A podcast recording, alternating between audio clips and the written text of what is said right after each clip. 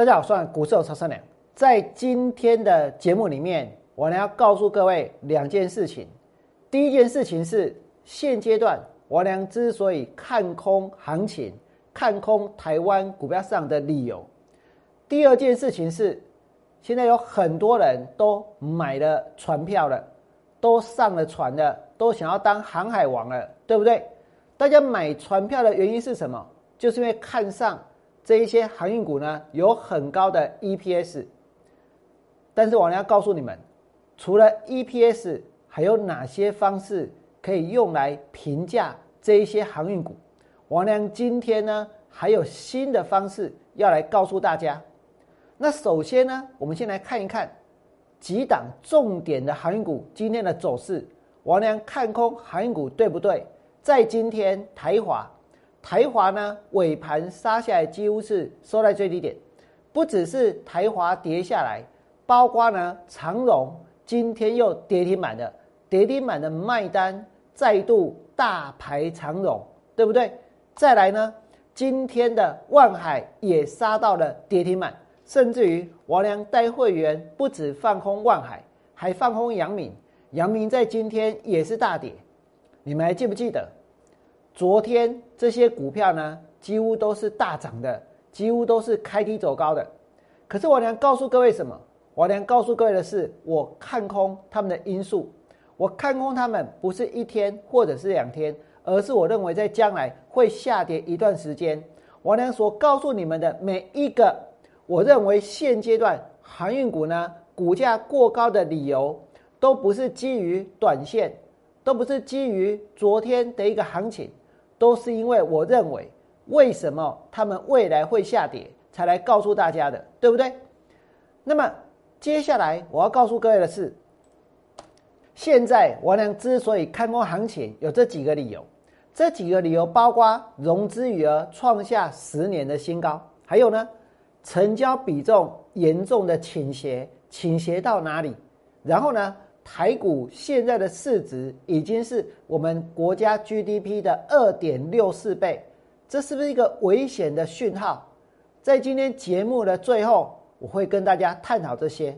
不过我很清楚，大家最关心的是什么？还是航运股，对不对？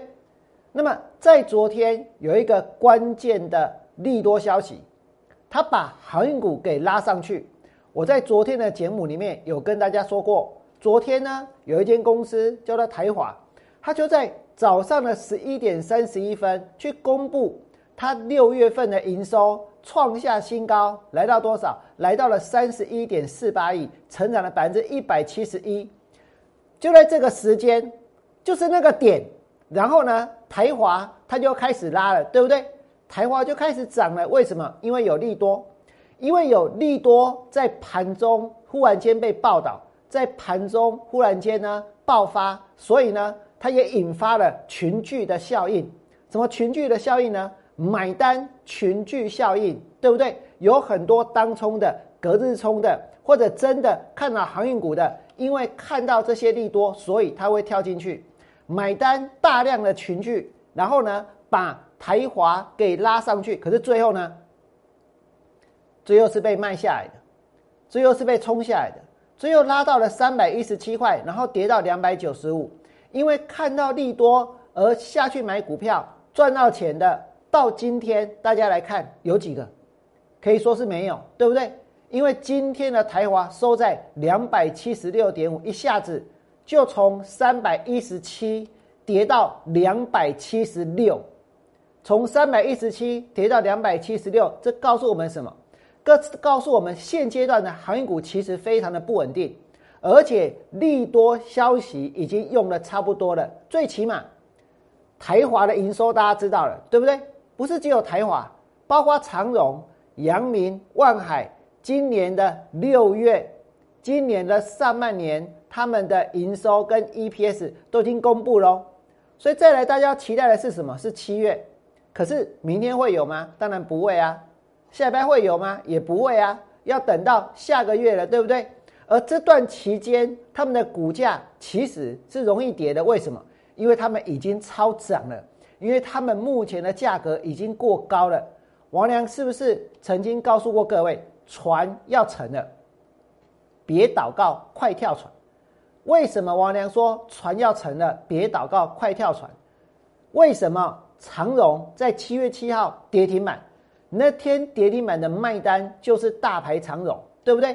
昨天一开盘，还有人呢不计价的杀出，所以昨天的长荣又杀到跌停板，然后今天的长荣又收在跌停板，连续三天跌停板。你们说长荣的卖单，航运股的卖单？是不是再度大排长龙？如果有一间公司连续三天它都跌停板的话，请问你要看好这间公司，你要看好这个产业可以，但是呢，不是现在，不是在这个地方，不是在这个价格，对不对？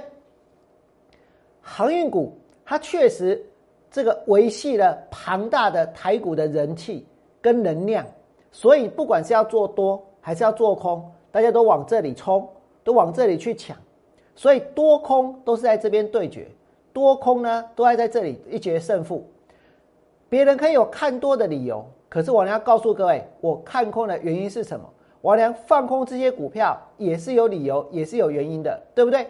连续三天长荣的卖单是大牌长荣，然后呢，然后你们看到王良在三百三十二块钱带会员放空的万海。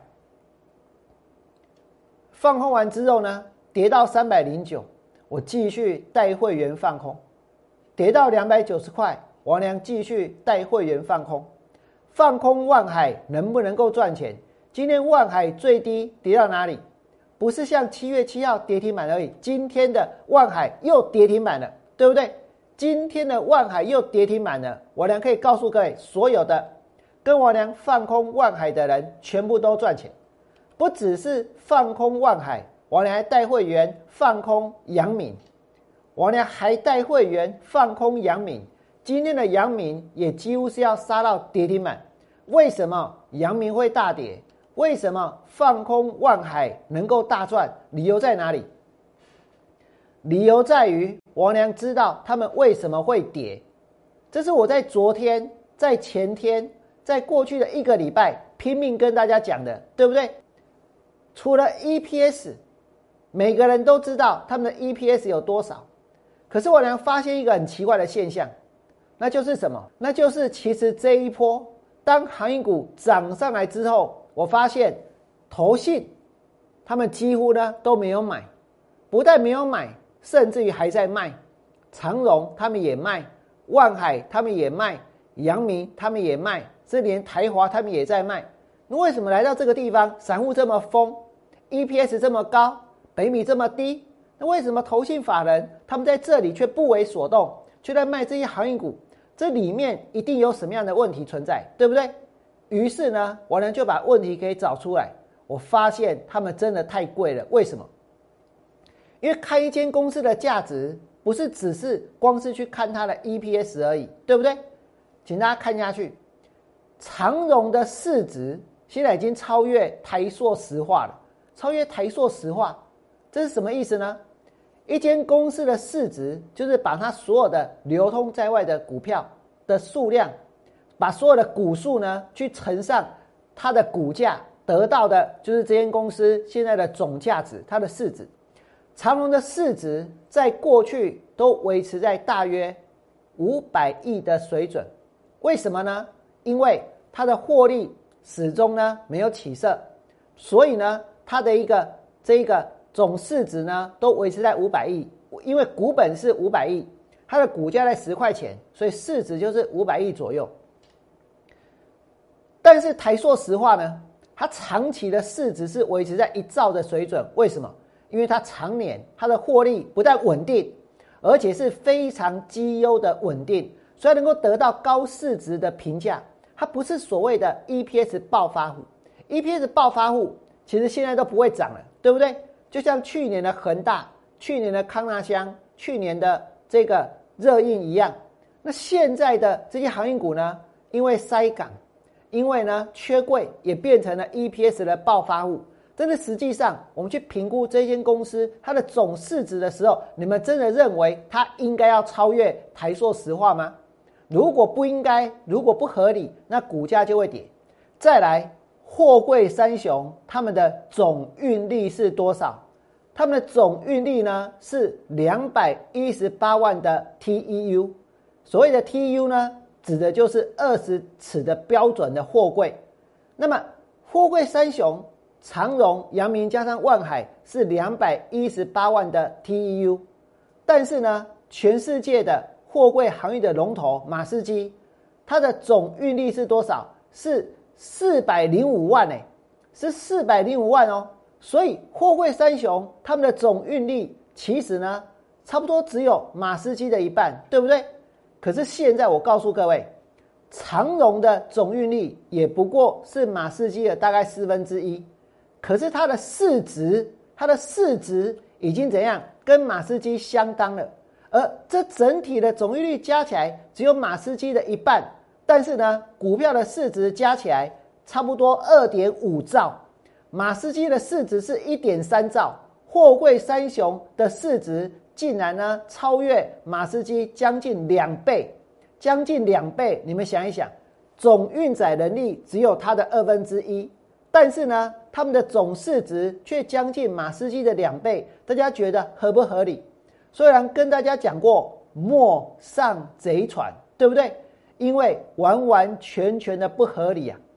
那除了总运力这一个观点之外，我还要告诉各位，从净值的角度，在昨天我能跟大家说过，股价净值比，我们来做一个比较，马士基的股价净值比是多少？一点八四倍，一点八四倍哦。现在长隆的股价净值比是七点六五倍，阳明是十一点三二倍，万海是十点三三倍。我请问大家。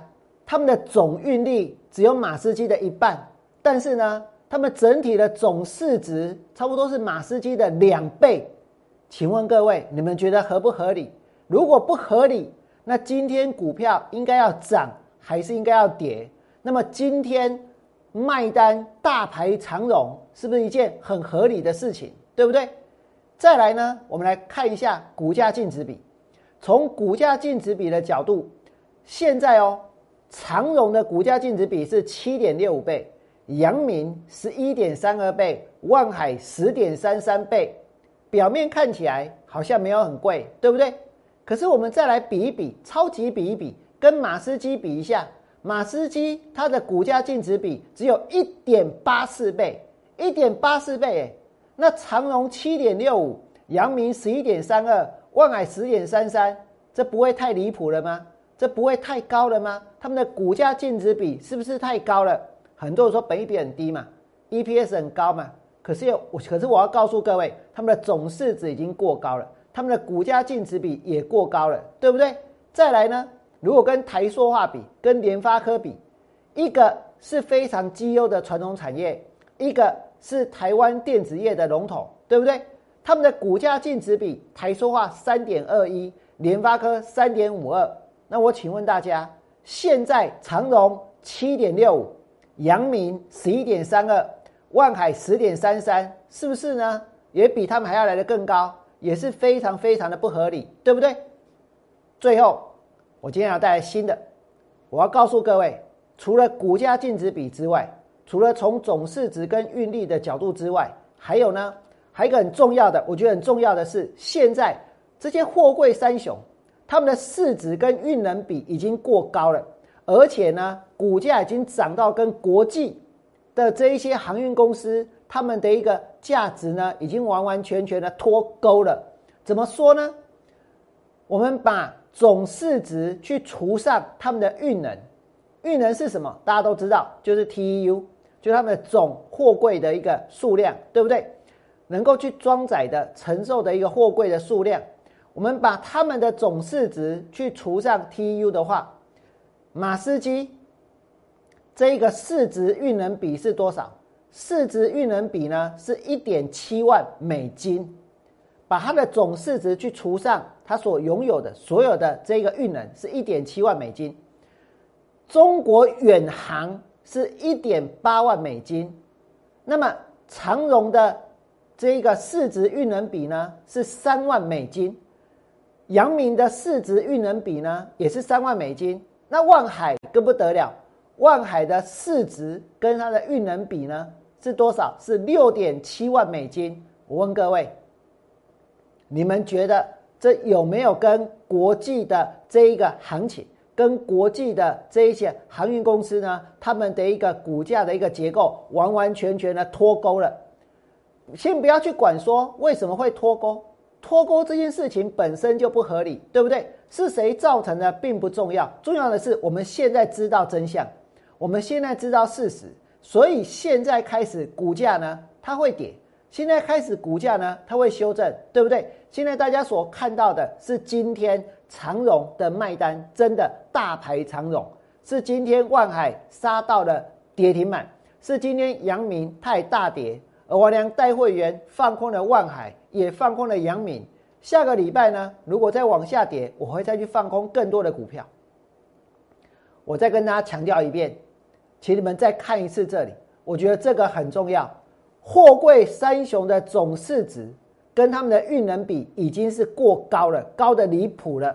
因为股价超涨，现在已经跟国际的一个行情完全的脱钩了。马斯基的市值运能比是一点七万美金，中国远航是一点八万美金，长龙是三万美金，阳明也是三万美金，万海是六点七万美金，有没有太离谱？有没有太高？所以他们目前股价的评价呢，都是已经过高了。他们目前股价的评价呢，都是已经过高了。市值我跟大家说过，他们的市值是非常大，对不对？但是呢，他们的运力、装运能力，你把他们的市值去除上他们的装运能力，得出来的就是什么？就是市值运能比。这个市值运能比已经告诉我们，他们跟国际的股市已经脱钩了，国际的行情已经脱钩了。那如果是这样，我问大家，接下来他们的股价应该怎么走？我们来看一下，今天长荣呢杀到哪里？跌停板。今天。长荣跌停板的卖单再度大排长荣，对不对？不是只有长荣跌，然后呢，万海今天也跌停板，然后阳明今天呢，它也大跌。可是我知道，昨天这三只股票不是拉上去，就是被拉到涨停板，对不对？因为有很多这个当冲的，有很多短线的买单呢，大量的群聚，因为台华突然间冒出来，它的营收。成长获利创新高，这个利多在盘中冒出来，对不对？但那有什么意义？但就算是这样，王良是不是告诉大家？告诉大家什么？告诉大家，我之所以看空他们的原因，我之所以认为他们未来会跌的理由是什么？那才是我在节目当中所要跟大家讲的，对不对？而再来呢，我要告诉你们，这个盘现在走到这里。现在走到这里，我俩看空行情的理由已经越来越明确。第一点是什么？融资余额它创下十年的新高，创下十年的新高。融资余额创十年新高，到昨天呢，已经逼近了三千亿了。那表示什么？如果大盘它就是一艘船的话，那现在上船的人越来越多，而且要融资下去买，所以呢，一旦稍微有一点风吹草动。其实呢，它就会相当的危险，而且呢，上船的人越多，这艘船是不是越重？对不对？这艘船不但变重了，它还怎样？不平衡。为什么不平衡？因为成交比重倾斜到哪里去？都倾斜到航运股去了，对不对？光一个航运股能够占台股五成的成交比重，他们的总运力只有马斯基的一半。但是呢，他们的成交比重可以占台湾股票上的五成，你们觉得这是一个正常的现象吗？你们觉得这是不是严重的倾斜，对不对？严重倾斜到最后，我跟你讲，哎，病啊，信不信？再来，现在台股的市值是多少？超过六十兆。台股的市值现在是我们国家 GDP 的二点六四倍。大家可能不知道这是什么意思。有一个指标，不是我娘发明的。是巴菲特发明的，巴菲特指标呢，就是把一个国家它的一个总市值去除上它的 GDP。那么，如果说这个巴菲特指标，你把股市的总市值除上 GDP，得出来的数字是零点七到零点九，那表示什么？那表示这是一个健康安全的市场，买进要买进，因为它超跌，因为它有价值。但是呢，如果这个巴菲特指标来到一点二的话，一点二哦，那就代表什么？那就代表呢，它已经形成泡沫的迹象了。然后呢，然后当然就是应该要卖啊，对不对？那现在这个巴菲特指标来到多少？把台湾的股票总市值去除上 GDP。所得出的巴菲特指标呢是二点六四倍，二点六四倍早就已经呢严重超标了，严重超过这个巴菲特指标的泡沫的标准，严重超标了。那既然严重超标，我问大家，那这个盘又有这么多的人争先恐后的买船票，争先恐后的上船，又造成了整个台股成交结构的倾斜，那接下来这个行情？有没有可能从一万八千零八点看到了之后呢，开始反转，开始跌？所以我要告诉各位，下礼拜我还是会继续坚持我的操作方向，我还是会继续来放空这些航运股。我相信他们的股价呢，还有大幅度往下修正的空间。如果你觉得王良今天的节目讲的有道理，你从这里面呢，确确实实也有吸收到。也有得到一些收获，甚至于呢，你也认为王良讲的没有错，确实，自从王良告诉大家航运股会大跌，而且呢，航运股看空的理由之后，果真航运卖单大排长龙，请你们在我 YouTube 频道替我按个赞，最后祝福各位未来做股票，通通都能够大赚。我们下周见，拜拜。立即拨打我们的专线零八零零六六八零八五零八零零六六八零八五摩尔证券投顾王文良分析师。本公司经主管机关核准之营业执照字号一零九金管投顾新字第零三零号。新贵股票登录条件较上市贵股票宽松，且无每日涨跌幅限制。投资人应审慎评估是否适合投资。本公司与所推介分析之个别有价证券无不当之财务利益关系。本节目资料仅供参考，投资人应独立判断、审慎评估并自负投资风险。